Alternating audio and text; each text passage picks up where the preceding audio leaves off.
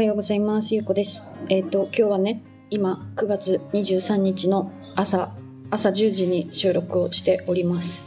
あの、今日ね、本が出版になって、羽と私というタイトルなんですけど、あの、早速ね、ダウンロードしてくださった方がいて、あの、昨日のね、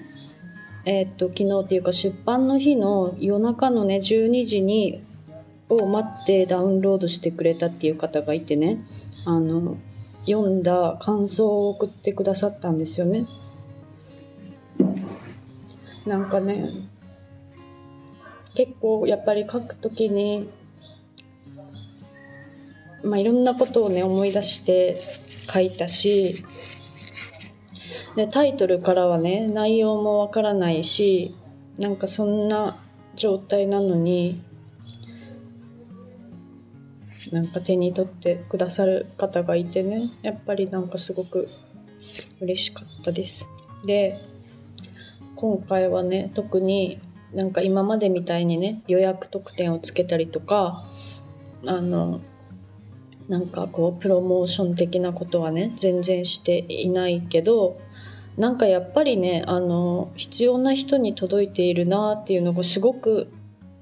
感じれたんですよ。本当にまだ出版して何時間しか経ってないけどなんか今回はねあの予約にしてないから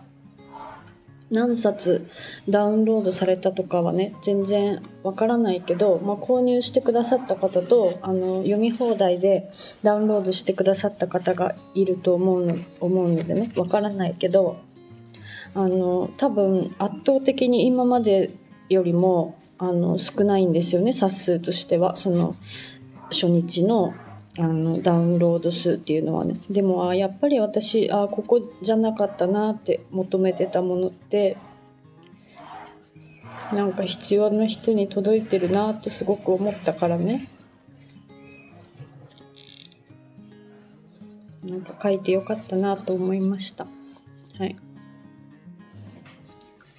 でねあの書き上がった時点であの自分のねこう気持ち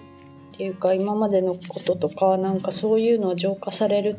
されていたのはもう分かってたんですけどあのなんかねその今まで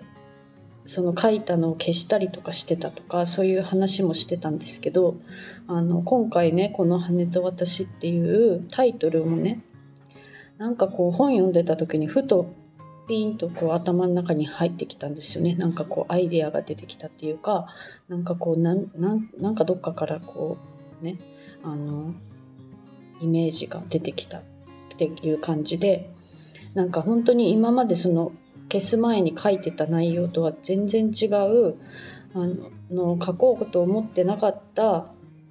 ところがねそうやってタイトルとして出てきてあこのタイトルだったらこれを書かなきゃねっていうあのエピソードがねあるんですけど、まあ、それを書くことになってなんか自分自身でも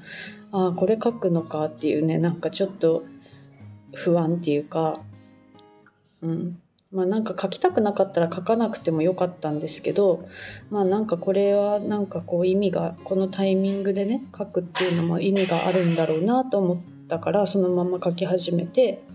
でもう書き始めたらね2日ぐらいで書き終わったんですよね。なんかこう溢れてきたというか。でなんかその昨日も紹介したあのみつさんにモニターをしてもらってもっとこういうところを書いた方がいいんじゃないかとかね。なんかこう素敵な意見をもらってでそれでまた追加でねあの書いたんですけど、まあ、その追加で書いたところがまたなんかあの今私が向き合うべきところだったなっていう部分だったしあなんか一人だけじゃ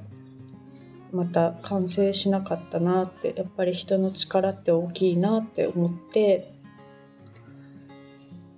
うん、なんかやっぱりいろんな人のねあの助けがあってここまで来れたなって